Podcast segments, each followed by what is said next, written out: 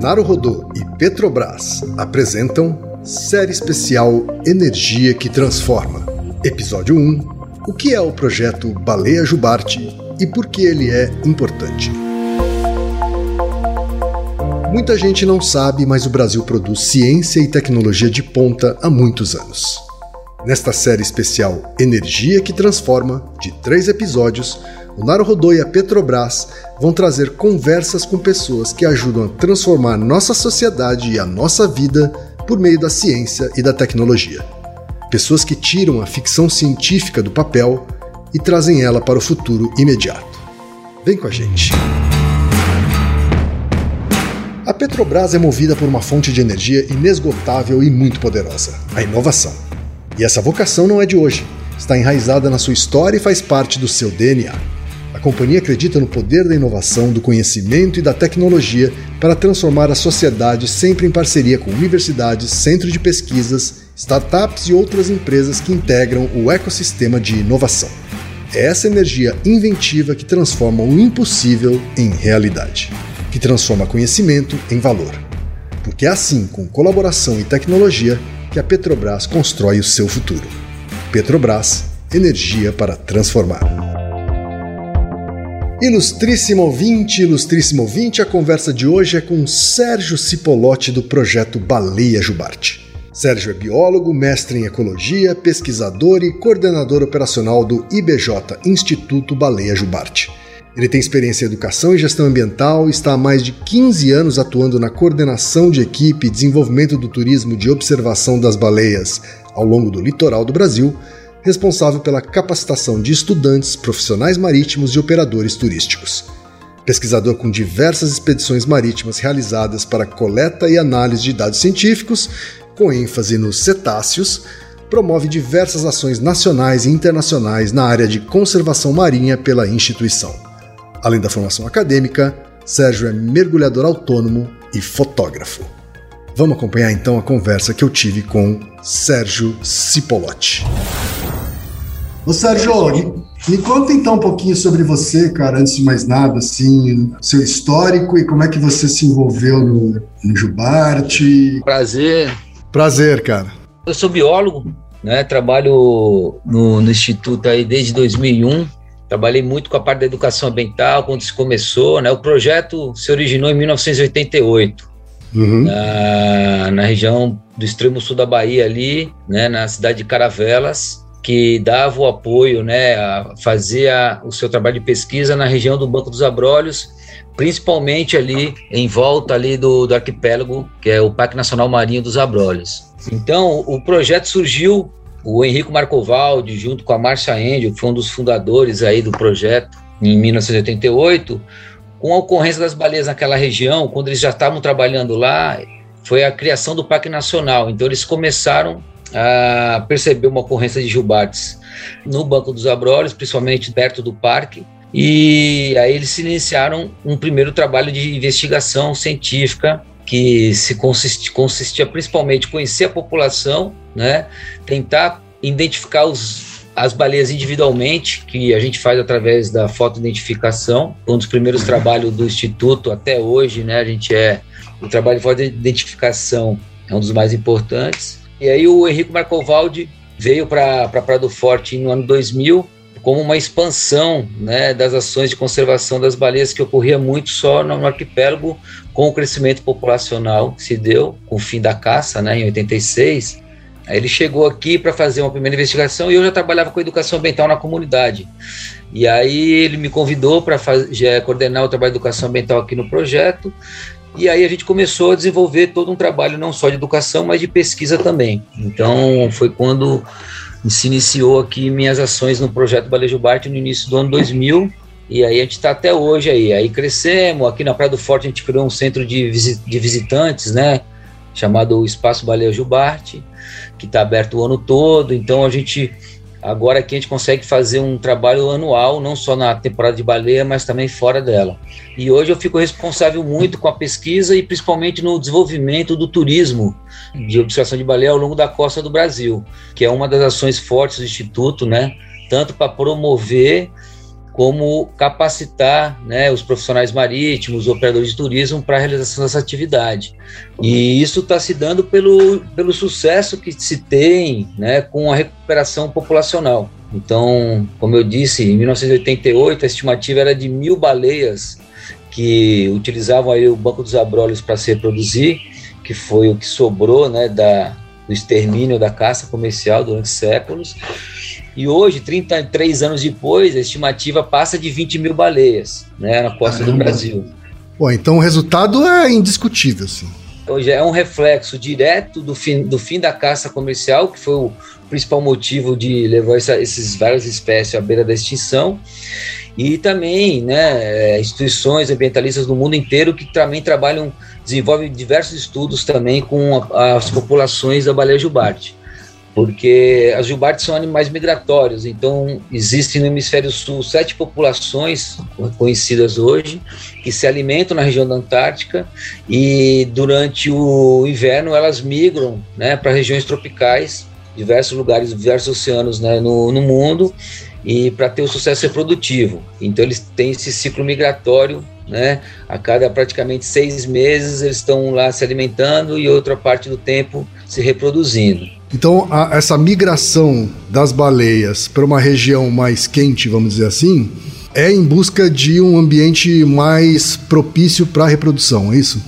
Exato. É o sucesso reprodutivo delas está ligado diretamente com ela poder ter essa migração em águas mais quentes, mais calmas, porque ela nasce, o filhote quando nasce, ele nasce, né, desprovido das camadas de gordura espessas, então lugares mais frios eles poderiam ter até uma hipotermia, né? E eles usam essas águas quentes justamente também para poder amamentar. Então, são águas mais brandas, não tem aquela intempéries do, do, dos, dos polos, do vento sul, como bate muito forte.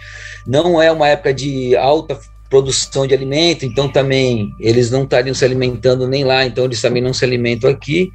Então o filhote tem mais chance. Então é esse período que elas chegam aqui de junho, né? É, aqui no, na Bahia principalmente para ciclo reprodutivo e ficam aqui até novembro, quando começa a esquentar as águas, elas começam a voltar com o seu filhote para a Antártica, aonde ainda vai se amamentar. O filhote depende da mãe praticamente quase um ano né, os primeiros seis meses diretamente o leite, e quando eles retornam para a área de alimentação, ela começa a ensinar o filhote a capturar o seu próprio alimento, que, que, é geralmente o crio, né? Então, como é que eles fazem essa pescaria? Geralmente eles têm um comportamento até cooperativo para poder estar tá, é, tendo potencial na alimentação, então eles se organizam para ter um sucesso de alimentação lá na Antártica. E na área de reprodução no Brasil, é, não vem só as fêmeas férteis, porque também elas foram fertilizadas geralmente um ano anterior. Ela tem um, um ciclo de gestação de 11 meses.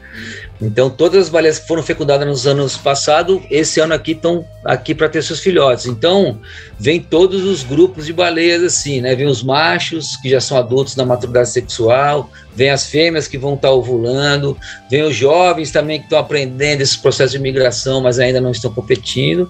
Então isso vem aumentando. Então, o, com esse crescimento populacional, o que a gente vem percebendo é que a ocorrência da Jubartes está, está se tornando cada vez mais ampla ao longo da costa do Brasil, não é mais só da Bahia.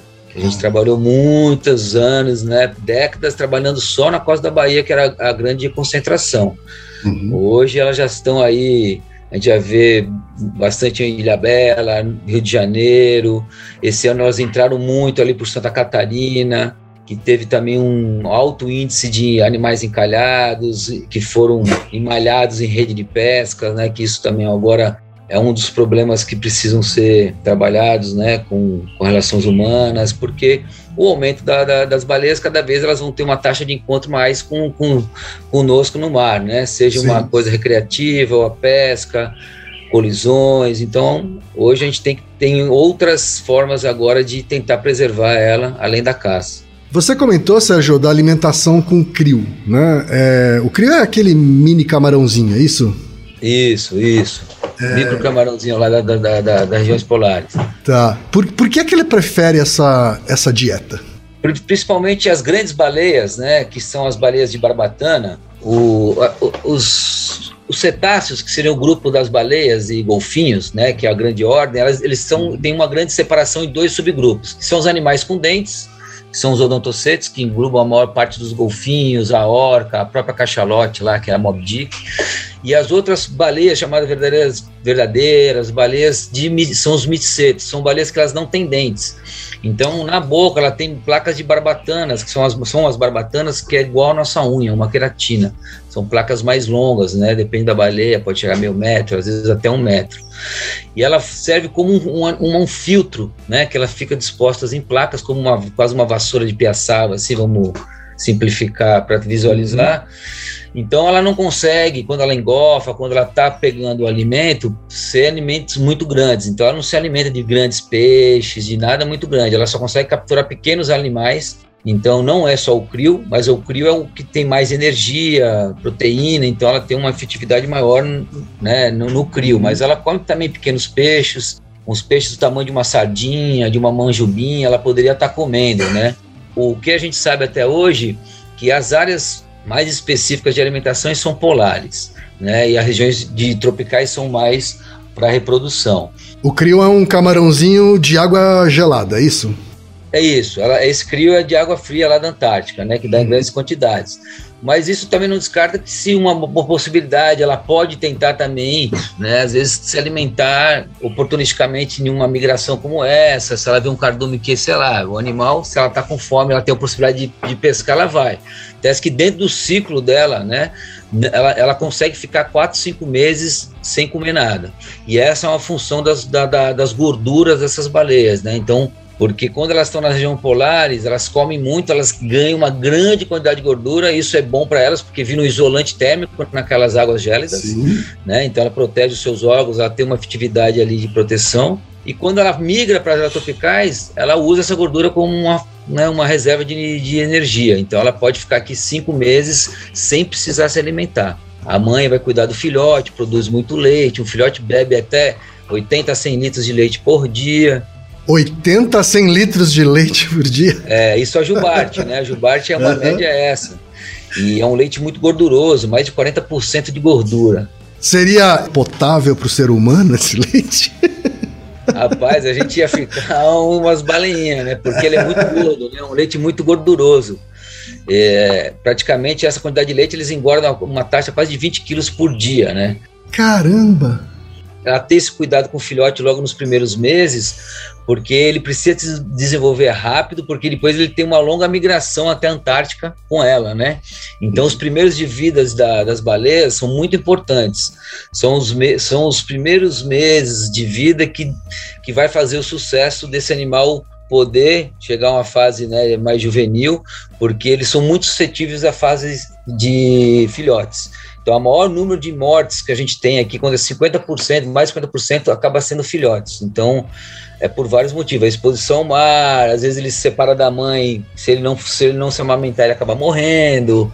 Então, o, o, Brasil, né, todas essas áreas de reprodução são áreas importantíssimas nessa recuperação das populações, são os grandes berçários né, das baleias aqui, né, dessas grandes baleias. Então, a gente compreender respeitar as suas, as suas relações, saber onde esses animais se concentram em maior quantidade, né, a sua distribuição, os comportamentos, é isso que o, é um dos principais trabalhos do, do nosso projeto, né? Então, nesses 30 anos, a gente trabalha muito no conhecimento individual, que eu falei que a gente faz através da fotoidentificação, né, que identifica a baleia pela cauda, então você tira um registro da cauda da parte de baixo dela, da parte... Está dizendo que a cauda é uma espécie de, de impressão digital, assim, da, da baleia? Exatamente, a impressão digital da baleia. Ela não tem uma igual, então a gente consegue catalogar e a gente consegue saber o que? Através dessa baleia fotografada durante vários anos, né, a sua fidelidade à área, como ela se distribui de um lugar para outro. Às vezes você pode fotografar ela lá no Rio de Janeiro, daqui a um mês ela está aqui em Abrolhos, então você começa a entender um pouco mais os movimentos. E é um estudo legal porque você não precisa ter nenhum impacto por cima da baleia, quer dizer, não, são aquele, não é aquele estudo que você precisa é, implantar alguma coisa satelital, causar uma, um desconforto na baleia. Não tem, não tem essa coisa de implantar um chip e, e aí fazer isso um... também, isso é uma outra Existe. linha de pesquisa chamada telemetria, né? Ah. É que você implanta um, um, né, uma, um aparelho satelital que emite sinais e você consegue uhum. ter uma efetividade muito maior desse movimento, claro. a distância que ela percorre, tipos de mergulho. Mas é mais invasivo isso, né? É um pouco mais invasivo. Então a gente uhum. sempre teve uma, uma restrição muito grande nesse trabalho, porque a, a falta de identificação respondia a uma das perguntas que a gente queria. Mas são estudos muito importantes, já vem evoluindo muito a tecnologia desses implantes, né? Então vem diminuindo a parte que fica implantada no animal. E dependendo da espécie, dependendo da resposta, ele é o único estudo necessário a, a, você ter uma resposta a curto prazo. Então você consegue às vezes né, alguns estudos já feitos com baleias marcadas na Antártica, você vê a rota que ela migra até o Brasil, as rotas que elas usam aqui no Brasil. Então, é, é são, são estudos complementares, né? Outros estudos que a gente faz também, que também é um pouco mais invasivo, assim, mas menos que implante, é a coleta de biópsia. Então, você tirar um pedaço de pele da baleia, a gente é, retira com uma balestra, né, que é como um arco e flecha de mão, assim, com uma flecha adaptada, que você retira um pedaço de pele e aí você complementa as informações. Então, com a foto de identificação, eu consigo identificar a baleia individualmente. Com essa baleia que eu identifiquei, se eu consigo pe pegar um pedaço de pele, eu já sei o sexo dela, eu consigo saber a idade dela, então a gente vai complementando o estudo.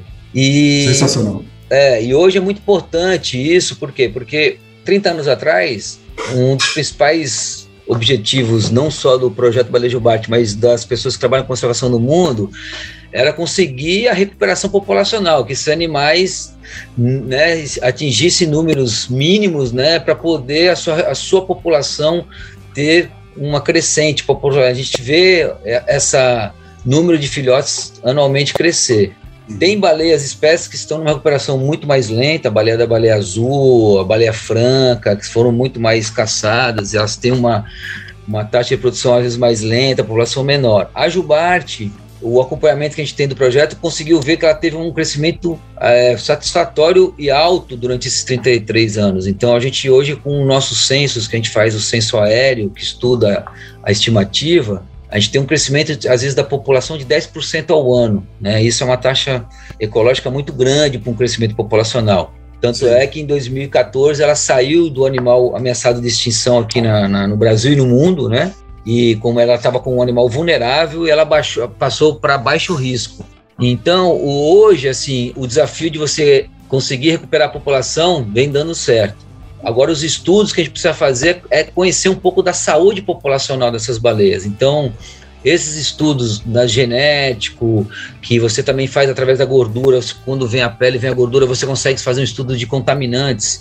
Então, saber esses animais, como é que está se tornando aquele acúmulo de metais pesados, né, de uma dieta de topo de cadeia que eles têm, se isso está trazendo algum, algum dano a esses animais. Então, os estudos hoje são muito para o bem-estar animal, a saúde populacionais, conhecer mais as populações, conhecer mais as relações de comportamentos, de relações entre os indivíduos, né? Então, a gente vem evoluindo agora com perguntas mais específicas sobre essa população que a gente já conhece, né? Que até então antes a gente não conhecia, Agora a gente precisa conhecer essa distribuição, com aumento, ela vai estar tá mais amplamente distribuída na costa. Então, é muito bacana porque você pode estar tá incentivando o turismo organizado, responsável, que beneficia comunidades, traz emprego. As pessoas realizam o sonho de observar esse ambiente num ambiente natural, porque não são práticas de ter animais de cativeiro.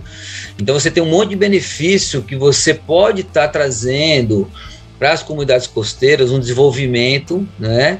Com conhecimento sobre a espécie, sobre a sua ecologia, tudo, mas você precisa ter um cuidado, porque também é isso, é, os distúrbios que podem, essas relações humanas podem estar tendo com uma maior ocorrência. Então, a pesca, ela é uma, porque às vezes ela é fatal para a baleia se ela, às vezes ela tem, ela se malha nessas redes, né, sem querer, porque de noite ela não vai enxergar, ela vai acabar se, se enrolando e muitas vezes ela acaba morrendo afogada, né, ou por, um, por uma estafa, um estresse, né, de desgaste energético. Para o pescador também isso é péssimo, porque ele tem um prejuízo né, na sua, no seu material de pesca, que não é barato. Uhum. Então, são coisas que, assim, é, são, vão ter que ter bons trabalhos com as políticas públicas, né, trabalhos direcionados com a práticas de pesca, é, o conhecimento maior da distribuição desses animais, né, para a gente minimizar, porque senão esse crescimento que a gente está tendo também ele vai começar a ter um decréscimo com tantas mortes ocasionadas com animais saudáveis, né? Você falou de algumas coisas, algumas estratégias sofisticadas aí, né? Tipo, migrar para buscar um ambiente mais favorável, de guardar gordura, etc, etc. Né? É, a gente está falando então de um animal com um cérebro privilegiado, assim? Exatamente. Os cetáceos, eles têm, é os golfinhos, né, em termos de volume assim cerebral e de peso corporal um dos mais, os mais desenvolvidos do, do nosso planeta, né? Uhum. E, e, é isso. A gente antigamente de, principalmente devido à caça, né, a gente teve alguns avanços também, porque a caça possibilitava você fazer anatomia, conhecer o animal né, biologicamente, né, você arpoava, tirava, dissecava, então você tinha muito conhecimento. Mas hoje, com, com, com, o conhecimento que veio desse, dessa parte da caça, da parte da anatomia, tudo, com o desenvolvimento que a gente está tendo hoje de novas tecnologias e principalmente de observação desses animais, é, realmente são animais extremamente inteligentes, né?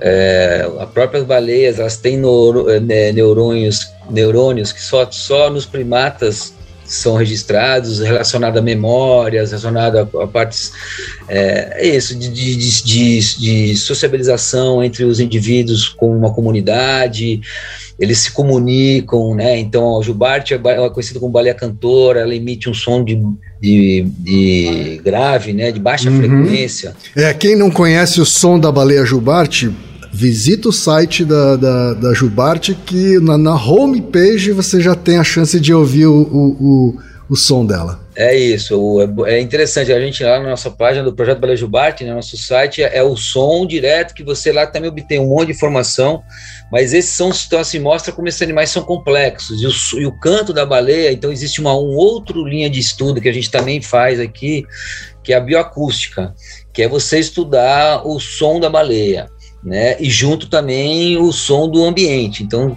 conseguir ver também se tem perturbações, as, as, né, as frequências se, se, se interrompem de alguma forma, uhum. mas relacionado ao canto da baleia, eles são sons é, de baixa frequência, como eu falei, são sons mais graves, que justamente eles viajam mais distante no, no meio aquático, né? E eles têm possibilidade de, de alcançar centenas de quilômetros. Então, é uma efetividade muito grande você vê uma, uma forma de eles poderem se encontrar nessa imensidão que é o oceano escuro, de visibilidade. Então, o, o canto, ele exige muito dessa forma, é, vamos pensar que a gente tá falando da inteligência, né? Por uhum. exemplo, eles são hoje classificados melodicamente até como composições dos seres humanos, ou até das aves, né? Então, uhum. não são só aqueles sons aleatórios emitidos, uns grunhidos, que a gente, pra gente é um grunhido, né? Sim, sim. Mas para a maioria das pessoas, não. É, é assim, é, é para a maioria das pessoas, não. O, o som, para elas, elas têm uma forma. Então, o que, que você faz? A gente tem que gravar o canto durante 30 minutos porque você precisa ver esses, esses, animais, eles vão começar a emitir diversas frases e depois eles vão repetir igualzinho que eles cantaram. Então fica uma melodia é, completa, né? Então ela, ela tem uma ordem. Então isso mostra como eles são complexos. Os golfinhos nem se fala, os golfinhos são mais ainda, porque eles têm os ultrassons, são animais que trabalham com, com a coisa da ecolocalização, uhum. são super sociáveis, organizações gigantescas de, de grupos de baleias, né? De Sim. golfinhos, desculpa. Uhum. Então é um, ele realmente atribui a animais muito inteligentes e que a gente ainda precisa conhecer muito. É, você comentou sobre essa questão da sociabilização, né?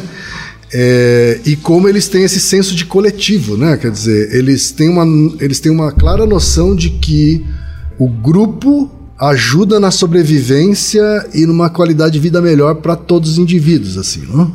Isso. Eles, a organização sonora, de, de vida, as baleias elas têm um, um grau assim de, de sociabilização menor. Você, por exemplo, aqui nas áreas de reprodução, eles não têm aqueles grupos de familiares que geralmente os odontocetos, que eu falei, os golfinhos, as, as orcas, as cachalotes uhum. têm, eles mantêm os grupos estáveis, né? Vão formando gerações, às vezes a própria mãe alimenta vários filhotes, ela tem aquela como se fosse a mãe de leite que a gente chama, né? Isso uhum. ocorre nos, nos odontocetos.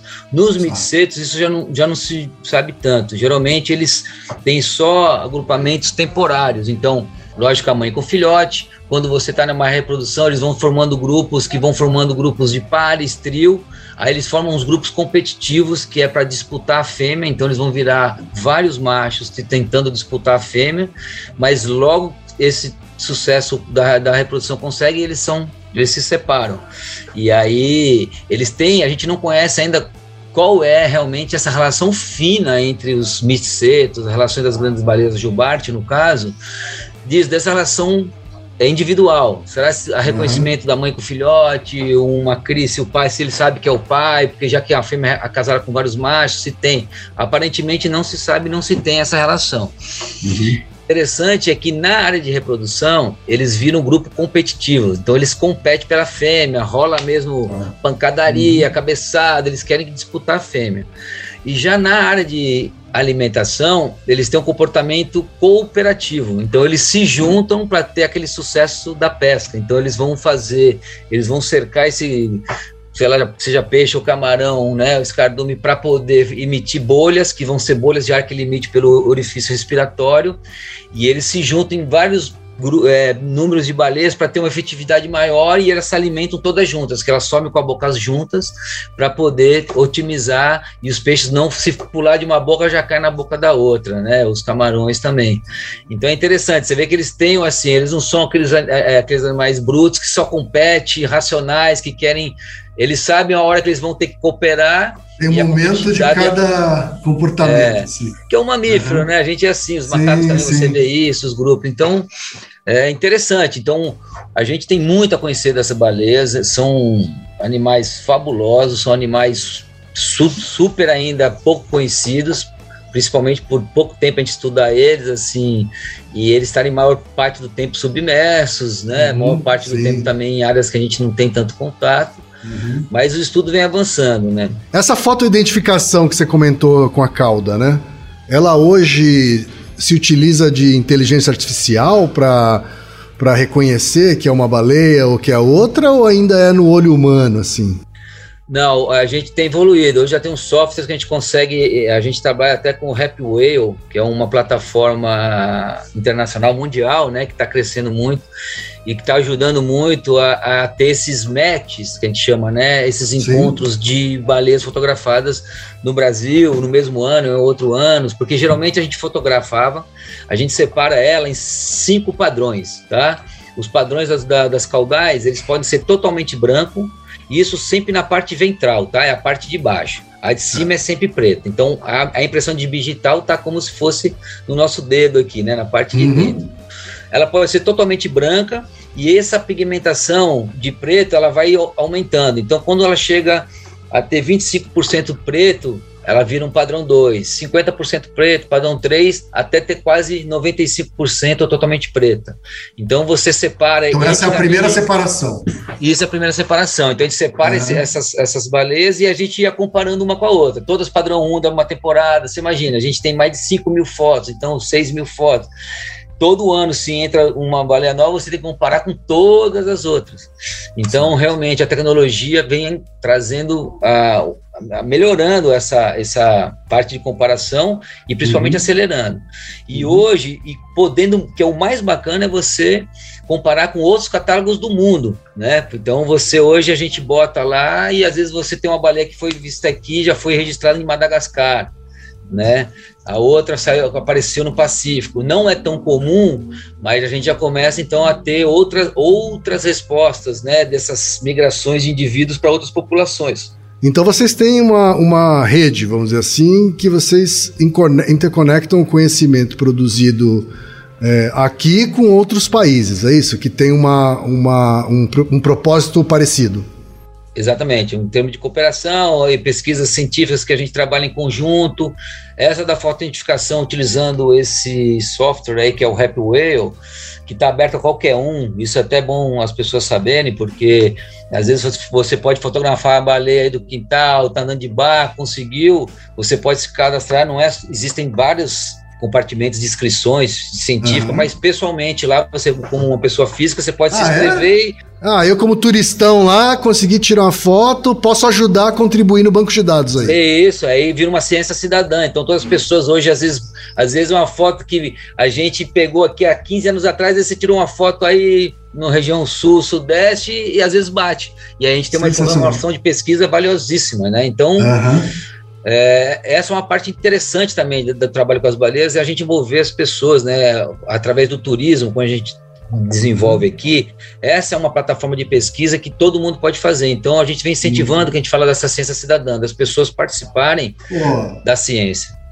Então, assim, ouvintes que tiverem fotos aí, vocês podem ajudar na identificação, dizer onde que estava localizada, onde foi, né? Onde foi a localização dessa foto, vai ajudar na pesquisa global aí.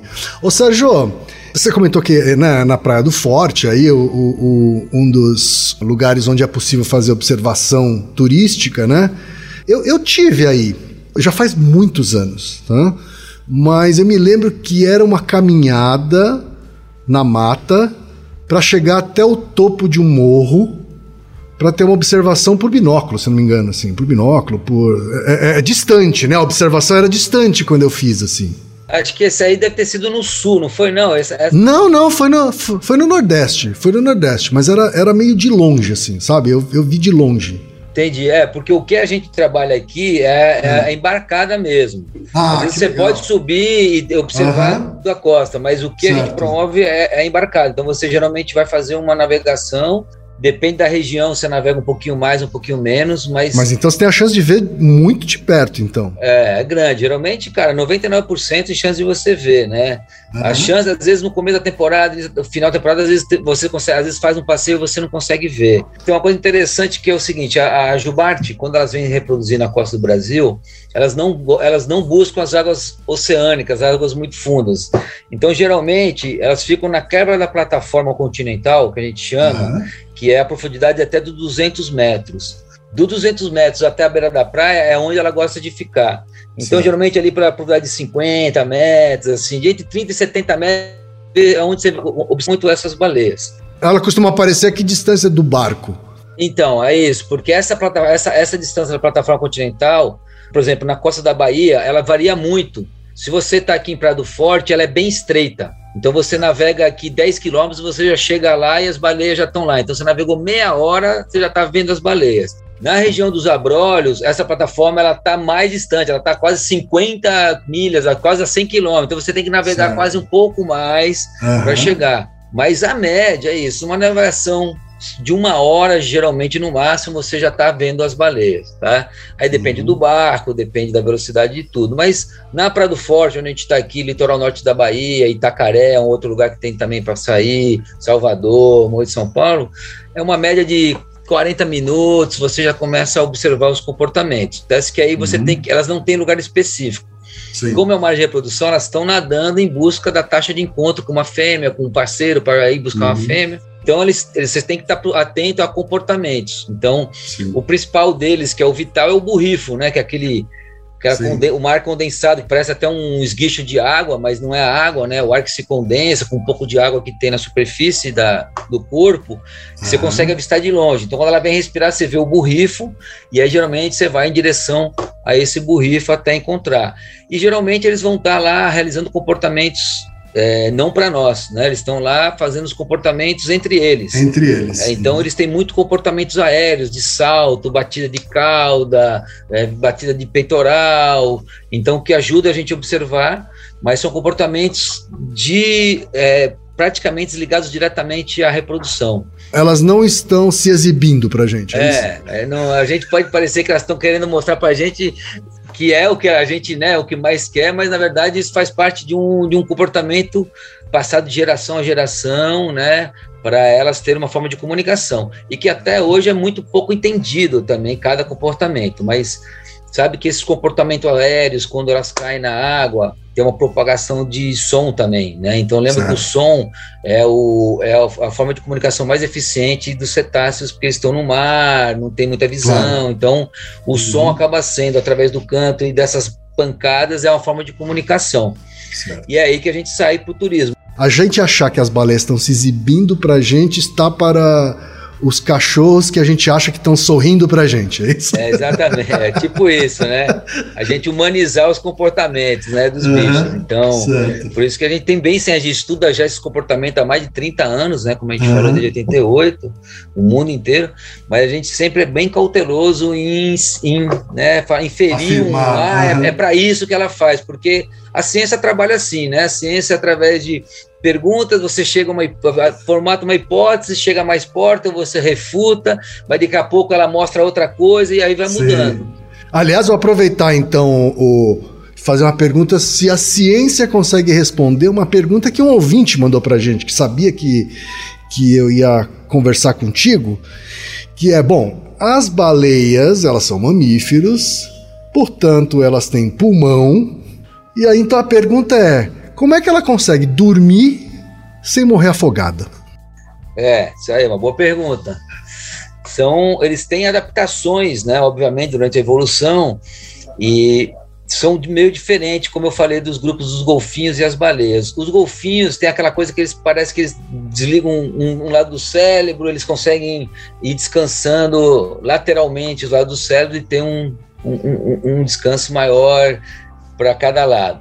A Jubarte, ela já não tem esse, esse, essa organização aí de, de poder, às vezes, distribuir o descanso cerebral, mas elas tiram pequenos cochilos, porque elas têm, uma, elas têm uma respiração voluntária. Elas são mamíferos como nós, mas a respiração dela não é involuntária. Como a ela, nossa. Se quisesse, é, ela se quisesse se matar sem ar, ela consegue, porque ela trava e ela é voluntária. É o esfíncter, ah, né, que ah. trava e ela faz.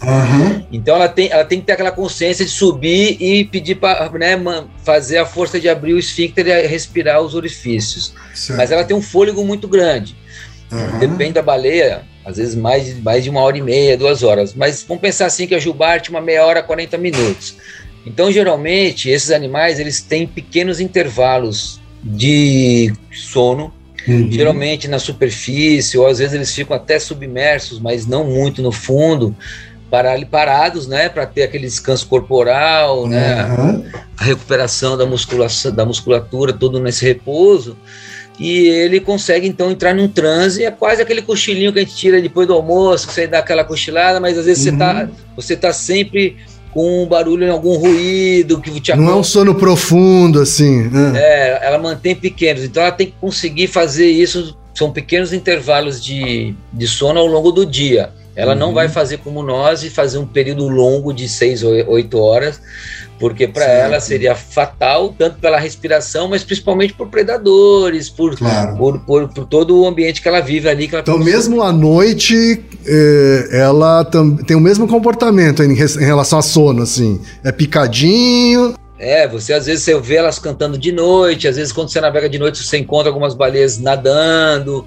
Uhum. Então é por isso, porque elas têm, é lógico, possivelmente pode baixar também, né? A gente também não está o tempo todo no mar à noite, então quer dizer, mas o que sabe é isso, que elas, elas diminuem as suas atividades em algum uhum. período, então possível à noite elas devem diminuir essa, essas atividades de natação e acho que elas conseguem ter uns períodos maiores de, de descanso. Certo. Mas provavelmente não tão longo quanto a gente, assim, por uma questão de sobrevivência.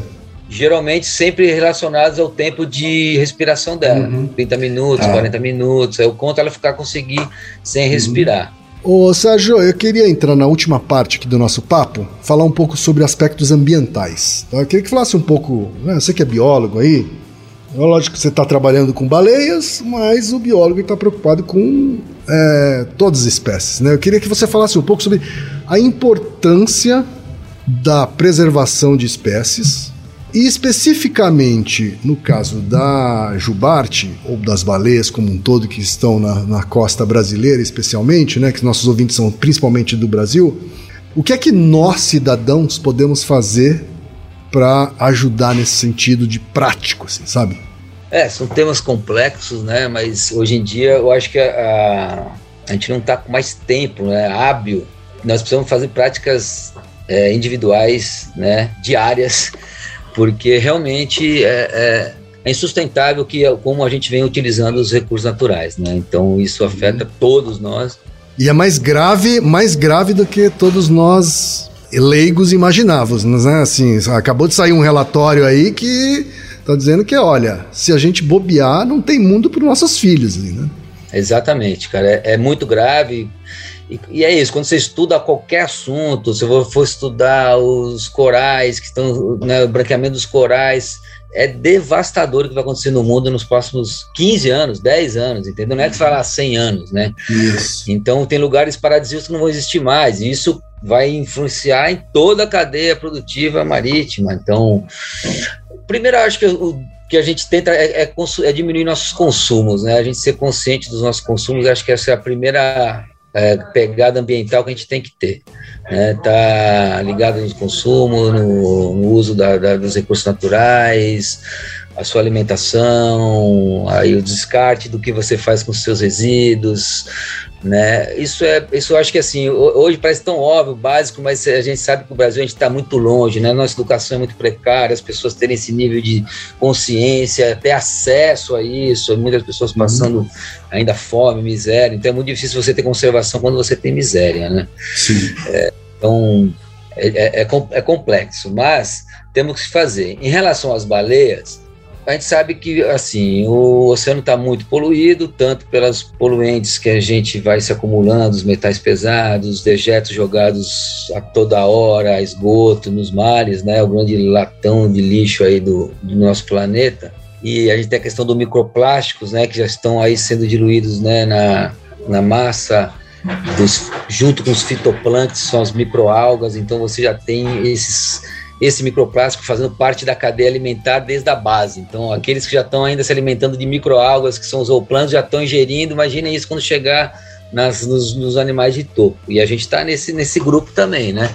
Uhum. E agora uma coisa assim, é muito pessimista. Então a gente precisa, as mudanças climáticas realmente são uma questões muito graves. A gente precisa estar atento como como conseguir diminuir as emissões de carbono, resgatar esses carbonos que são emitidos. Mas por incrível que pareça, a gente conseguiu é, produzir um estudo, né, também com universidades, com é o fundo é o, é o fundo nacional é, mundial internacional, né, o uhum. é, junto com, com, com outro, outros grupos de conservações de internacionais de baleia, que foi o quê? Você estudar, porque o Japão, países que sempre foram pró a caça às baleias, eles defendiam que as baleias estariam diminuindo os estoques pesqueiros, né? Então que você poder caçar baleias era um ato, além de gerar desenvolvimento para a indústria lá, você uhum. ia, ia, aumentar a produtividade de pesqueiras, enfim. Isso sem, sem saber que era uma farsa, era um álibi para eles poderem pescar. E esse estudo mostrou o quê? Que era estudar duas coisas principais, né? que o cocô da baleia, vamos chamar assim, as bombas férteis que as baleias produzem, né? Elas são hoje essenciais, vitais para principalmente para a produção da disponibilidade do ferro, né, nos oceanos e outros nutrientes, mas principalmente para a formação básica que essa, essas algas unissolulares, essas fitoplânctons, né, essas microalgas precisam uhum. para poder se desenvolver. O cocô da baleia, então, é literalmente um adubo para o mar, é isso? Ela provou que, assim, é, justamente a queda que se teve das, da matança populacional, você teve, você teve uma diminuição, foi na fertilidade dos oceanos. E que isso refletiu diretamente em toda a cadeia produtiva, porque é a base. Então, você conseguindo fertilizar, que são as bombas, ter mais baleias, elas consumindo e produzindo mais excrementos, você aumenta muito o, o, a taxa de crescimento dessas microalgas do fitoplâncton. Então, quando você aumenta essa taxa de fitoplâncton, o que, que você faz? Duas coisas maravilhosas. Primeiro, você, elas aumentando, elas vão absorver mais mais carbono do oceano, ela vai fazer a troca gasóide como se fossem pulmões, como se fossem as florestas amazônicas do nosso oceano, que representa muitas florestas amazônicas, né? E esses animais também, as baleias, ali, então, a produção de fitoplâncton vai aumentar o número de zooplânctons, que é o próprio alimento da baleia. Então, ela vai estar comendo, ela cria um ciclo é, produtivo, né, uhum. sustentável para ela, e ela consegue também se alimentar mais. E lembrar que é o seguinte: quando uma baleia morre, o carbono geralmente que ela consumiu durante são mais de 30 toneladas, né? eles vão ficar, eles vão para o fundo do mar, eles não voltam também para geralmente para a nossa superfície. Só se o animal às vezes for vir à beira da praia, mas muitos deles vão para o fundo do mar, que vai ficar esse carbono também retido ao fundo e vai servir de alimento para outros animais das profundezas. Então, assim, isso mostrou a importância da conservação das baleias para mudanças climáticas. E a falácia da a falácia da, da política japonesa pró caça das baleias, né? Assim, uma das vergonhas que eu tenho como descendente de japoneses, assim, sabe? É, uma... é mas é isso, são às vezes culturais, mas justamente são isso, são, é, é, são falácias, são é aquele monopólio de uma indústria que quer se manter ainda produtiva, né? Trazendo ainda, ou querendo trazer informações falsas para poder continuar caçando. Mas o mais interessante é isso, porque assim, a gente mostra a importância ecológica da baleia, mas por uma esfera muito maior, que é esse resgate do carbono, é a fertilização dos oceanos. Então, assim, aquela coisa que poderia ser muito local, para um público específico, como a gente beneficia assim, o turismo de observação de baleias, e você, então, a baleia sendo preservada, ela vai trazer um nicho de, de benefício econômico, socioeconômico para algumas comunidades. Sim. Mas agora nós estamos falando para o planeta, né? Então, claro, elas estão diretamente envolvidas com a possível mudança da nossa redução né, da emissão de gás carbônico e a mudança climática. Então, tom, tomara que isso traga mais benefícios para a conservação delas, né? E uhum. mais estudos para a gente conhecer esses animais fabulosos que a gente maltratou durante séculos, né? É realmente um animal. Você imagina que a gente conversou aqui, que sente dor, que é inteligente, que cuida do seu, do seu filhote, são tem laços familiares, sociais, e a gente ia matando eles uhum, causando uhum. dor. Então você imagina o, mal que a gente fez a essa espaço, imagina a vida que a gente tem com os oceanos e com, com, com a coisa até espiritual, se a gente for falar numa escala Sim. desses seres. Repara, né? Reparação histórica mesmo, né? Histórica. Então, uhum. é muito é, é, importante.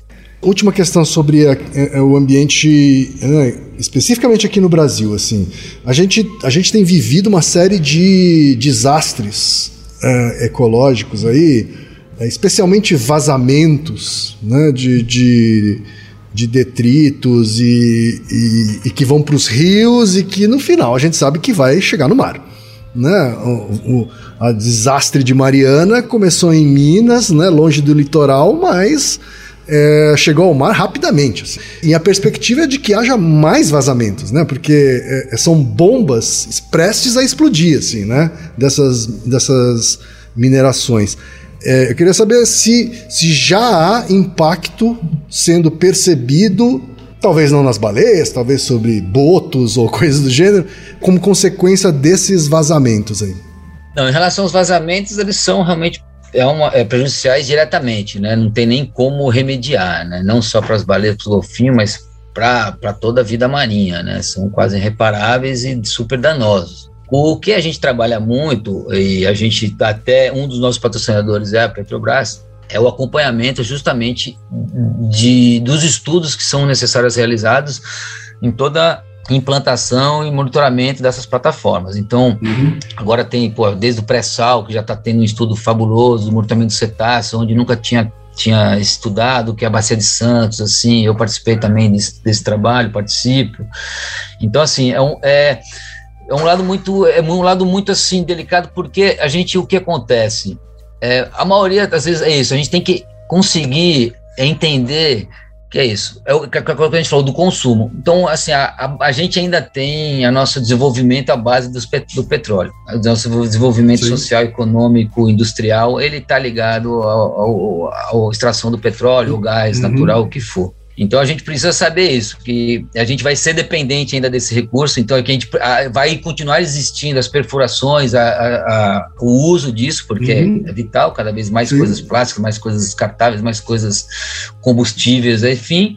Então precisa ter essas mudanças, primeiro de paradigmas, o consumo mudar para a gente começar a fechar esses, esses postos. Mas isso a gente sabe que vai demorar. Então, o que a gente tem muita prática, principalmente com a relação com a Petrobras, é o monitoramento dessas ações, a eficiência dessas práticas, os impactos possíveis, né? Então tem estudos que possam estar prevendo possíveis impactos, né? Todo o plano de monitoramento se tiver vazões. Então é isso.